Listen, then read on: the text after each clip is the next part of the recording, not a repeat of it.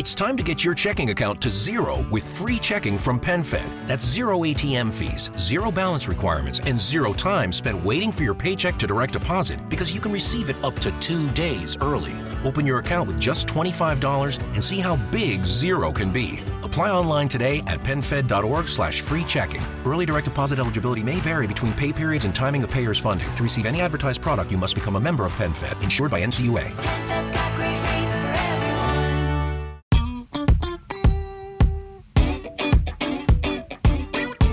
A todos los que nos acompañan, soy Luz María Sierra, directora del periódico El Colombiano, y estamos en Mesa Central, desde la redacción del periódico en Medellín. Y como cada semana, queremos traerles el resumen más decantado, más analizado de los tres temas que usted tiene que saber de la semana. No necesita leer muchísimo, solamente acompañarnos y quedará bien enterado de los tres temas más importantes, tanto en Medellín, en Antioquia, como en el país. Me acompaña Daniel Rivera, editor general de Colombiano. Daniel, buenos días, ¿Cómo, ¿cómo amanece? Buenas tardes. Muy bien, una semana muy movida tanto en lo local como en lo nacional, ¿no? Sí, mucha cosita.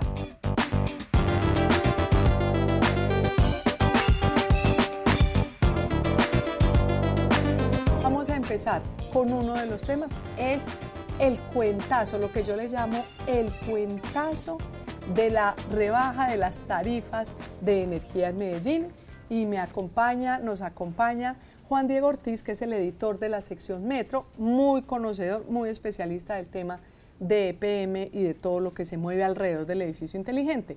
Y yo digo cuentazo porque no, solamente desde las elecciones el alcalde prometió rebajar las tarifas y luego en su alcaldía se dio cuenta que no podía rebajarlas, sino que recientemente dijo que las iba a rebajar, luego dijo que no, que iban a ser congeladas y finalmente cuando todos los medios revelamos que no iba a ser ni rebaja ni congelamiento, sino como una especie de préstamo, que a la gente lo que pasa era que le iba a rebajar un poquito ahorita mientras las elecciones de octubre y que luego le iban a cobrar lo que le habían rebajado a partir de enero del año entrante, entonces todo termina siendo una especie de, cuentazo, es lo que yo digo.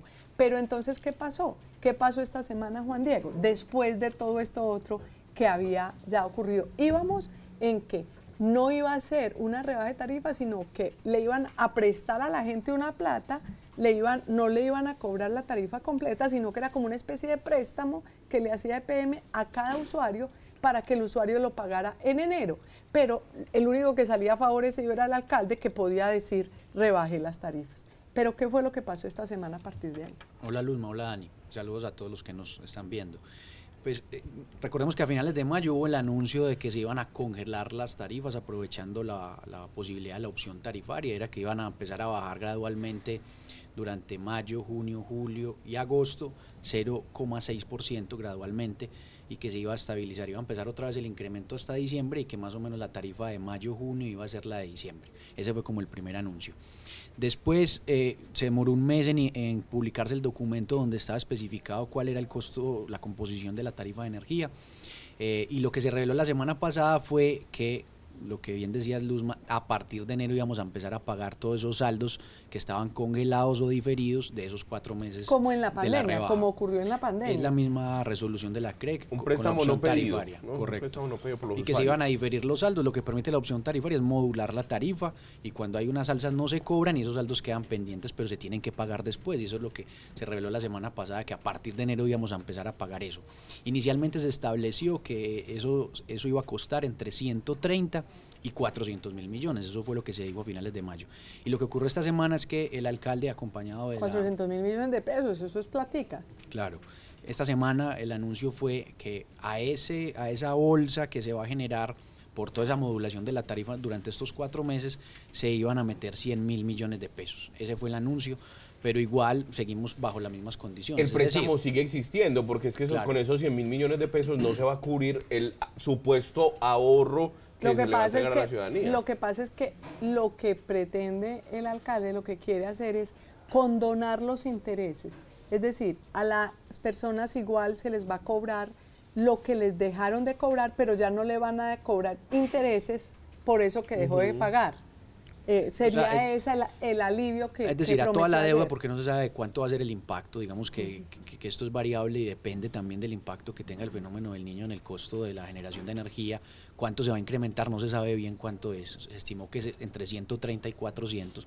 A esa bolsa común que es el costo de lo que va a haber la modulación de la tarifa, eh, abonan 100 mil millones de que se sacaron de la manga esta semana después de todas las críticas que generó. Oíste, pero eso cómo deja, Juan Di, la economía de EPM. EPM ha estado muy aporreada, se fue a comprar Electricaribe, están pretendiendo comprar la AAA, que es esta empresa del, acueducto en Barranquilla. O sea, ¿cómo están las Daniel, yo le tengo la respuesta. El representante a la Cámara, Hernán Darío Cádiz, hizo un derecho de petición a EPM, preguntando, ¿esto cómo afecta la, eh, los recursos de EPM? Y le respondieron prácticamente en como 30 preguntas que hizo alrededor del tema, le respondían siempre lo mismo.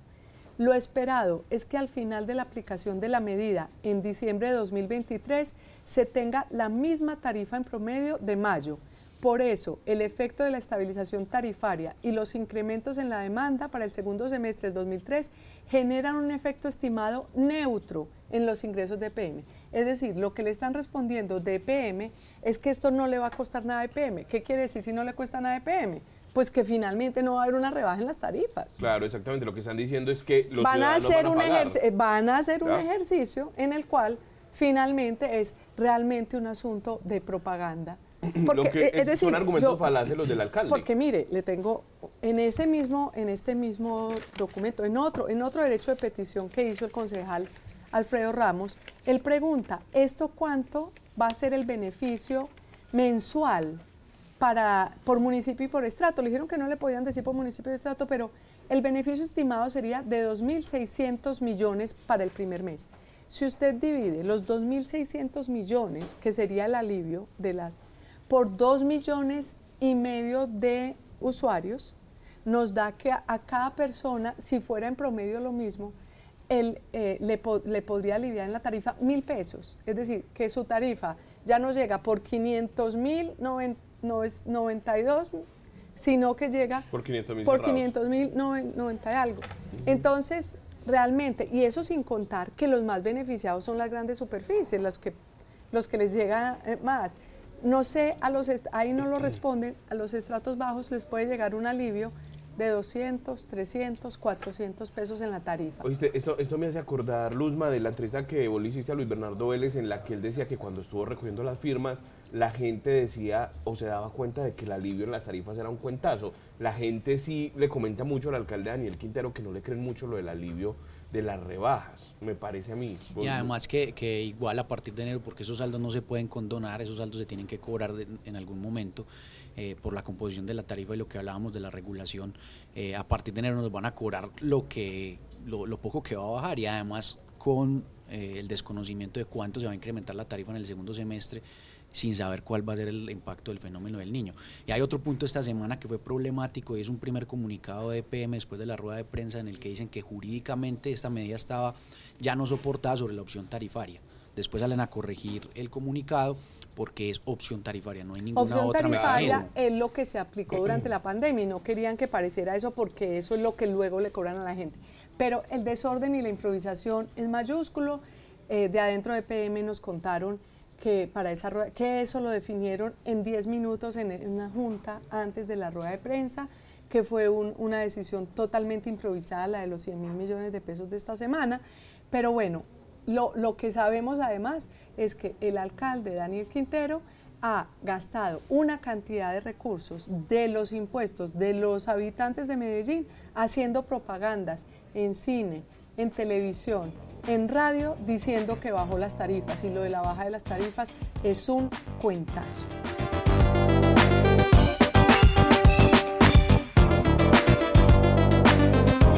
Segundo tema que también es de Medellín. Preséntelo, preséntenlo ustedes, Juan Diego. Sí, esta semana pues hubo mucho movimiento político, ya después de que empezara el plazo de inscripción de candidaturas, digamos que el primer anuncio que era el anuncio ancla que se esperaba era la decisión de Federico Gutiérrez si aspiraba o no.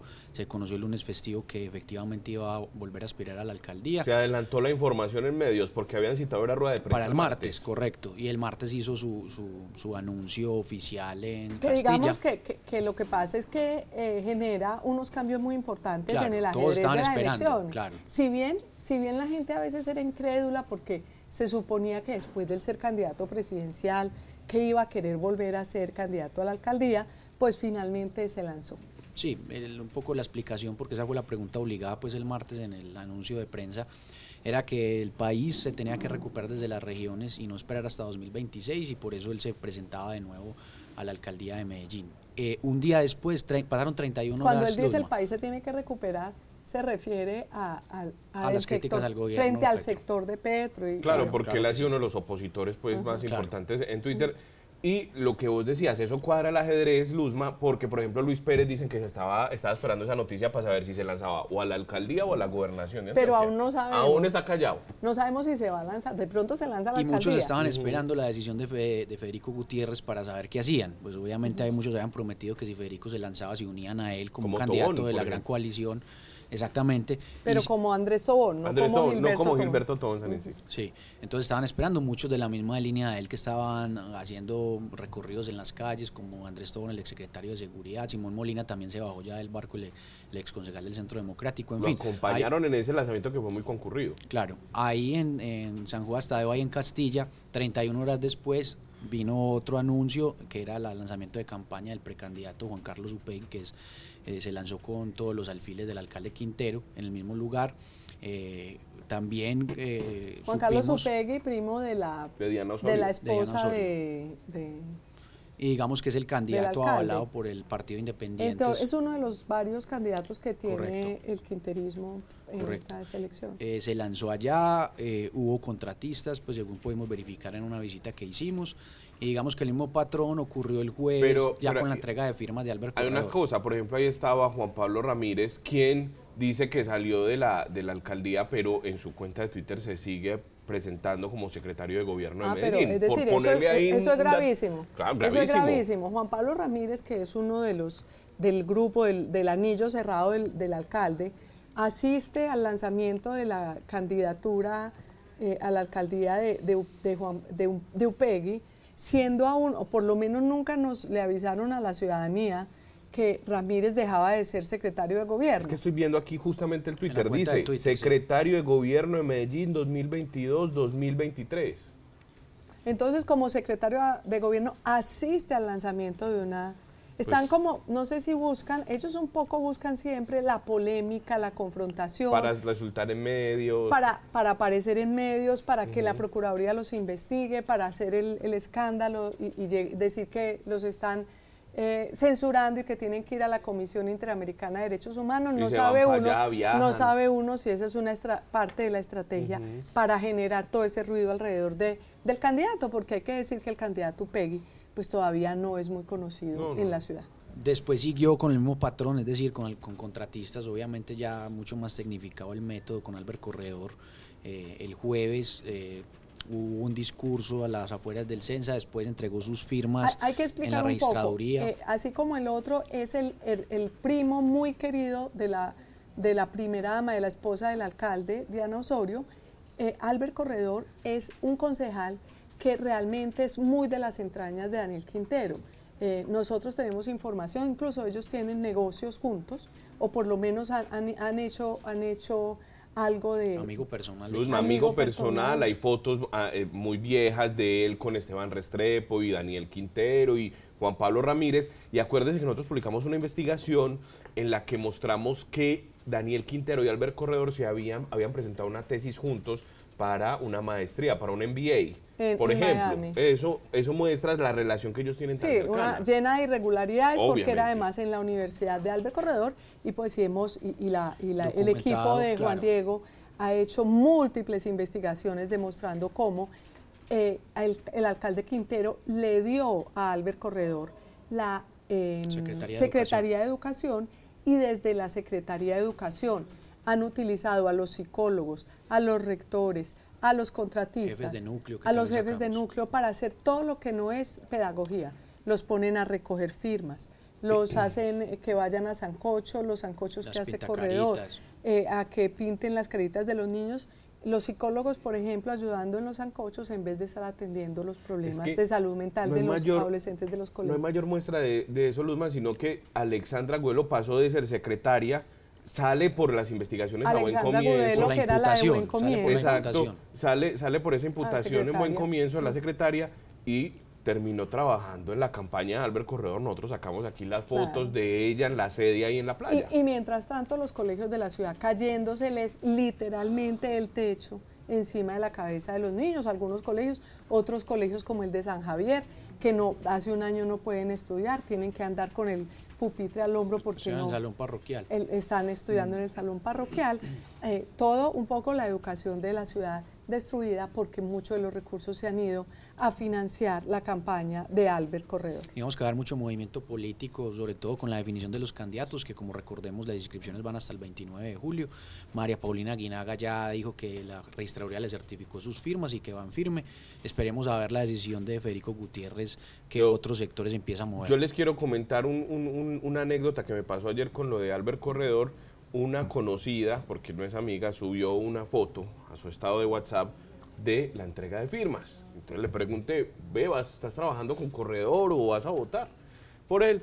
Me dijo, no, yo soy contratista de la Secretaría de Educación y tengo que subir esta foto como muestra de que estoy aquí para el que vigila mi, contrato. No, increíble, es que si no, les, les han, las han amenazado de que les quitan el contrato. Exactamente. De que no les renuevan el contrato. De hecho, Dos periodistas de la sección Metro estuvieron ayer allá en esa presentación de firmas y qué fue lo que encontraron con respecto a las denuncias que ya habíamos recibido de que a todos los contratistas los habían obligado a ir a llevar gente a recoger firmas. Sí, digamos que es la misma línea del último semestre que hemos documentado en muchos artículos y es cómo presionan la continuidad de los contratistas, eh, su pena de tener que hacer un montón de actividades, que primero era la recolección de firmas o en diciembre los eventos que hacían en los barrios de gratuidad, pues de entregando regalos a los niños y eventos sociales.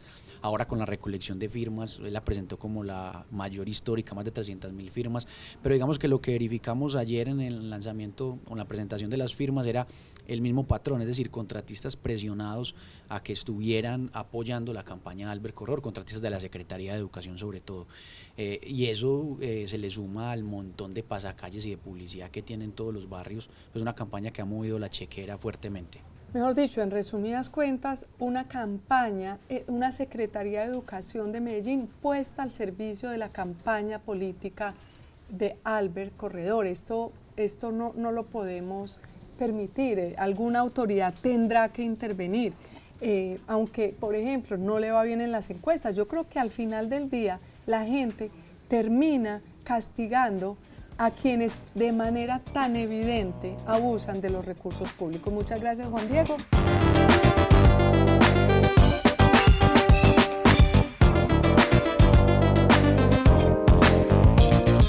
Cuente, Daniel, cuál es nuestro tercer tema. Tiene que ver primero con eh, Iván Márquez. No sé si usted se enteró. La muerte de Iván Márquez. La segunda muerte de Iván Márquez, prácticamente, porque el año pasado se había dicho que en un ataque que no se sabía si era de un grupo de mercenarios o de enfrentaciones entre las mismas disidencias, había muerto Iván Márquez. Pues bien, en la noche del jueves, 6 eh, de julio, se, se regó la noticia por Twitter de que Iván Márquez había muerto. Eh, Javier Alexander Macías logró ¿Cómo, ¿Cómo no lo confirmamos nosotros? Porque, porque claro, hace un año nos habían dicho que estaba muerto y muchos alcanzamos incluso a publicar que estaba muerto porque en realidad había quedado en muy mal estado, se pensaba que había muerto. Pero esta vez entonces, ¿cómo logramos corroborar? Javier Alexander Macías, el, editor de actualidad, que ha sido un reportero de, de conflicto armado por muchos años, como por 15 años, tiene unas fuentes ahí en la, en la frontera y alguien muy de la entraña de la segunda Marquetalia le confirmó que Iván Márquez se había muerto producto de las heridas que, eh, con las que quedó el año pasado. Él estaba en un hospital de eh, Venezuela, estaba siendo atendido y eh, al parecer estaba ciego y muy deprimido. Javier González, periodista de actualidad, cuente pues hombre. Hola Luzma, hola Dani. Es una información que incluso todavía las, las fuentes militares están tratando de verificar qué fue lo que pasó porque no deja de ser incierto en qué circunstancias murió. ¿Qué se sabe hasta ahora? Eh, si quieren pongamos un poquito de contexto y es que justo hace un año, en junio de 2022, en Venezuela, como decía Dani, eh, hubo un ataque contra, contra Iván Márquez. ¿Qué fue lo que pasó? Al tipo... Pero ese ataque es interesante mencionar algo, eh, porque fue una seguidilla de ataques a los que habían sido las grandes cabezas que no habían firmado la paz, que eran Iván Márquez, el Paisa. Estaba ahí también eh, Romaña. No, Romaña, y, y Jesús Santrich. Y Jesús Santrich. Entonces, de repente... Los desertores. eso fue una cosa rarísima. en Venezuela, además. Eso es una cosa rarísima, porque en, en donde estaban en sus, en sus cambuches en Venezuela, a cada uno de ellos le cayó un comando y lo mató. A, los otros tres lo murieron inmediatamente. El único que sobrevivió fue eh, Iván Márquez. Quería comentarlo porque tiene un significado, fue es como un final eh, para quienes no quisieron hacer la paz, para quienes traicionaron la paz. Y ahí yo creo que simbólicamente se, se había acabado las FARC. Pero cuando nos dijeron que había quedado vivo Iván Márquez, pues quedaba como este personaje. Por eso ahora su muerte, digamos que tiene más un tono simbólico del cierre de un capítulo de, de esa FARC tradicional pero lo había interrumpido sobre cómo fue el ataque. Iván Márquez, que recordemos es el jefe de las disidencias eh, de, la, segunda, Marquetalia. Hay otras disidencias que son las del Estado Mayor Central. Esas son las dos, digamos, como grandes disidencias que quedaron de ese grupo de desertores del acuerdo de Iván paz. Iván Mordisco en una, sí. Entonces, retomando, el tipo hace un año le envían una botella de trago estando en Venezuela, en un campamento, resulta que no era pues una botella de, licor convencional, sino que era un artefacto explosivo. Lo destapa y pues en efecto eh, se genera una onda explosiva. Eh, Iván Márquez pierde varios dedos, queda con esquirlas, además pues, eh, pues la detonación, lo, que logramos pues establecer y lo que hablan las fuentes de inteligencia, es que también el, el, atentado fue tan duro que él salió pues disparado y quedó muy, muy herido. Desde ahí fue que, como, como lo recordaba Luzma, fue que se, se habló mucho de que se había muerto, pero no. Él resultó pues eh, vivo, obviamente muy afectado, y comenzó a recibir tratamiento en Venezuela. ¿Qué es lo que sabemos? Y, y, y, digamos es lo que, lo que comentamos un poco en, en los informes que, que hemos sacado él en las últimas tres semanas estuvo bastante afectado, eh, incluso pues se hablaba de que... Porque él no quedó nunca bien. No. Él no, que, él, él no pues quedó nunca bien. Parece que quedó hospitalizado hasta el momento, hasta hoy. Lo más grave que él tuvo fue una esquirla en la cabeza que dicen pues le afectó el cerebro y lo que le digo también de las manos y de las piernas. Pero como bien lo decía Daniel, una situación bastante pues eh, disiente en medio de toda esta, eh, en medio de todo su deterioro de salud y es que él eh, perdió la visión, es lo que, lo que han logrado establecer y que eso también lo afectó mucho en su estado pues emocional y obviamente físico. Entonces digamos como que se unieron una serie de factores y pues hoy nuevamente estamos hablando de, de, Iván Márquez. Claro, para recuperarse uno de, de, un atentado pues tiene que estar en su mejor condición anímica y pues probablemente no solamente perdió la visión, sino que sus tres grandes compañeros de, batalla y de guerrilla eh, habían caído, pues probablemente... Esto muestra dos cosas, Luzma. Lo primero es, bueno, la muerte de Iván Márquez, esa, esa generación que estuvo en La Habana, el, acuérdense que era el representante de la mesa de las FARC, y en segundo lugar, el apoyo de Venezuela a las FARC, porque él estaba siendo atendido en un hospital público de Venezuela, y esto se condice con las declaraciones de Cliver Alcalá, que era un militar muy cercano a Chávez, que después eh, se alejó de Nicolás Maduro y que le dijo a la justicia gringa que en efecto ellos le dieron armas a las FARC. Noticia de, las últimas horas, exactamente. Como comprueban, se comprueba que les mandaron, y, el Clear Alcalá menciona exactamente el tipo de armas que le mandaban tanto a Timochenko como a Iván Márquez. Iván Márquez, pues, eh, eh, murió, no sé si en su ley, pero fue un, personaje que al proceso de paz mismo le hizo, lo hizo muy difícil. Pues imagínate. Dividió las FARC, fue muy complicado, lo tuvieron, que poner, lo tuvieron que poner de jefe negociador porque eh, no, él no quería que los demás de las FARC fueran los que estuvieran en la negociación, se le dio todo lo que se les dio y cuando ya se firmó, después de firmarse, se escapó, se escabulló y armó de nuevo. Es decir, eh, personajes que difícilmente logran conciliar. Luzma, imagínate que el mismo Timochenko dice que Iván Márquez fue el que trató de atentar contra su vida en, el Quindío. Contra Timochenko. Contra Timochenko mismo, porque él decía que él siempre quedó con la herida de que no lo nombraron comandante de las FARC, nombraron a Timochenko porque él era el único que había estado con Manuel Marulanda Vélez y con Jacobo Arenas, y él quedó siempre celoso. Hay personas que siempre tienen más vacíos en sí mismo que, que los vacíos que le van a llenar a la sociedad. Incluso solo quería agregar una cosa y que digamos que también muestra un poco las dificultades del conflicto y todo pues esto que derivó de, de estos desertores del acuerdo de paz y es quiénes fueron los responsables de ese ataque hace un año contra, contra Iván Márquez. Si bien la segunda marqueta le dijo que no, que fue el ejército, que fue la policía colombiana, lo que se dice, muy buenas fuentes dicen que fue alias Iván Mordisco, es decir, el jefe de la otra disidencia. Porque él se quiere terminaron con los réditos de la coca. Exacto. ¿Cómo terminaron también, digamos... Claro eh, que, fue una, que fue una operación tan quirúrgica tan efectiva. Yo voy más por la teoría de los mercenarios. Yo también creo que pagaron unos mercenarios y esos mercenarios tenían todo dado. Venezuela no sé si les ayudó, no sé si es parte de algún tipo de cooperación de parte de Venezuela para que se pudieran meter en territorio venezolano, porque fueron muy efectivos y dieron en el blanco.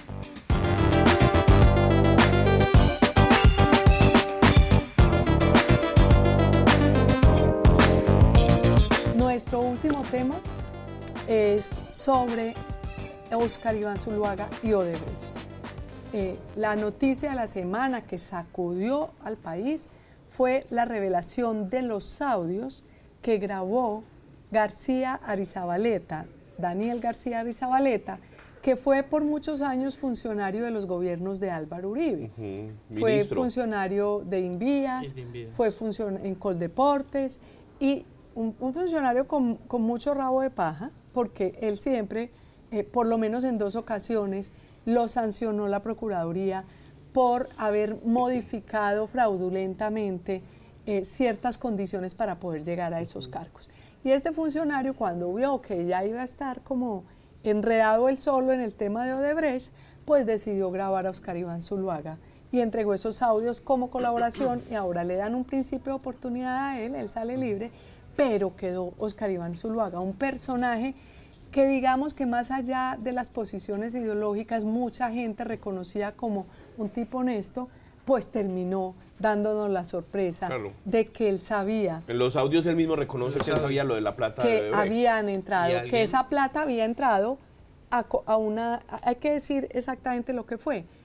Una mil, mil, 1,6 millones, de dólares entraron de, eh, o usted lo puede contar mejor, entraron de Odebrecht, para pagarle, para pagar una encuesta, para pagar al publicista, Duda Mendoza, un brasilero, un, un estratega, pues que cobran mucho, esos estrategas cobran mucho. Las campañas normalmente las lo pagan por fuera. En general, eso es realmente lamentablemente común porque como los topes de campaña son tan bajitos, entonces muchos de los pagos se hacen sin que se vean y esto lo pagaron, pero lo pagaron con dinero de Odebrecht. Luzma, desde hace más o menos una década estamos hablando de todo este escándalo de, Odebrecht, que pues tiene dimensiones en todo el continente y pues ha tocado a presidentes, en Perú un, un expresidente que, es el único lugar donde menos, claro, eh, Alan García, Alan García en, eh, Perú. O sea, en donde menos había impactado a altas cabezas era en Colombia. Exacto, porque y es lo que y sigue sin impactar porque Oscar Iván era un candidato que no ganó. Exacto, él no ganó y apenas lo van, lo van a imputar en unos días, ¿no? Lo imputan el lunes 10 de julio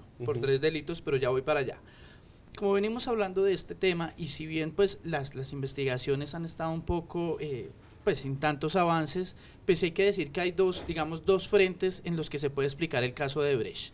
Por un lado, el tema, digamos, de, de, la corrupción que hubo en las obras de infraestructura, que por eso hay muchos imputados y demás, condenados. Empresarios, contratistas, sí. Pero había un tema, una ramita que seguía muy, muy, muy, eh, digamos, de bajo perfil y era todo el tema de la corrupción en, en temas políticos, la financiación de campañas políticas que dice la Constitución muy expresamente, ningún candidato puede recibir financiación de un extranjero.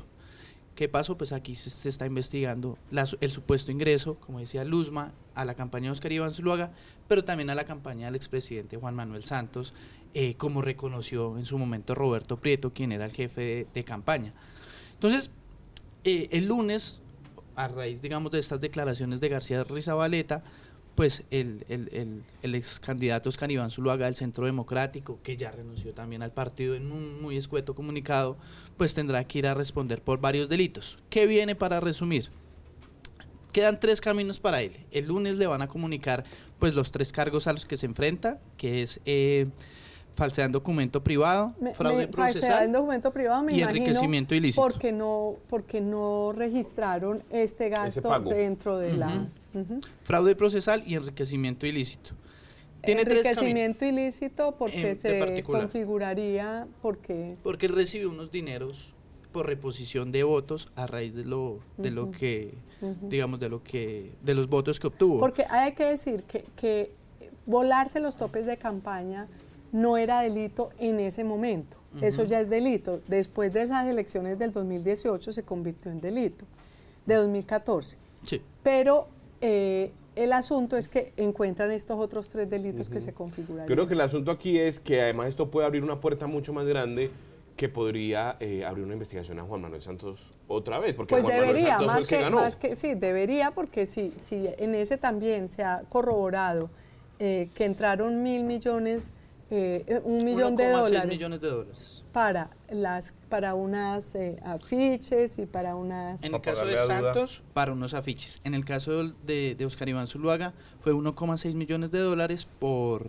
para, para pagarle al publicista. Para pagarle al publicista. Y Dani solo para agregar eh, no solo, no solo, digamos, Juan Manuel Santos, también hay una investigación, o se podría mejor abrir una investigación contra los magistrados del CNE, que era el organismo que en su momento investigó estas cuentas. Sí, eso es lo más complicado. También Ellos un poco decidieron más archivar ese proceso, pero hay dos personas, digamos, involucradas del más alto nivel. Nada, nada menos que el hoy registrador eh, Alexander Vega y el hoy defensor del pueblo Carlos Camargo. Todavía no hay ningún proceso contra ellos, pero digamos es lo que se viene, porque pues también resultan salpicados en estos audios del, del doctor Oscar Iván Zuluaga. Leoberto Martorelli fue el que confirmó que, la, que Odebrecht le había pagado un millón de dólares para elaborar una encuesta en la campaña de Santos en 2014. Entonces era un millón ah, de dólares para la encuesta y 400 mil dólares para afiches que, que están bien por vía Roberto Prieto. Se, como lo admitió Roberto Prieto. Como lo admitió Roberto Prieto.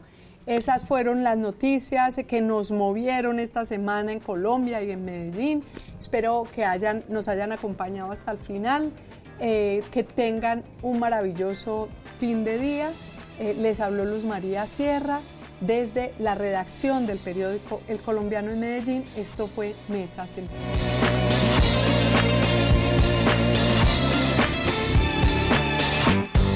We made USAA insurance for veterans like James. When he found out how much USAA was helping members save, he said, It's time to switch. We'll help you find the right coverage at the right price. USAA. What you're made of, we're made for. Restrictions apply.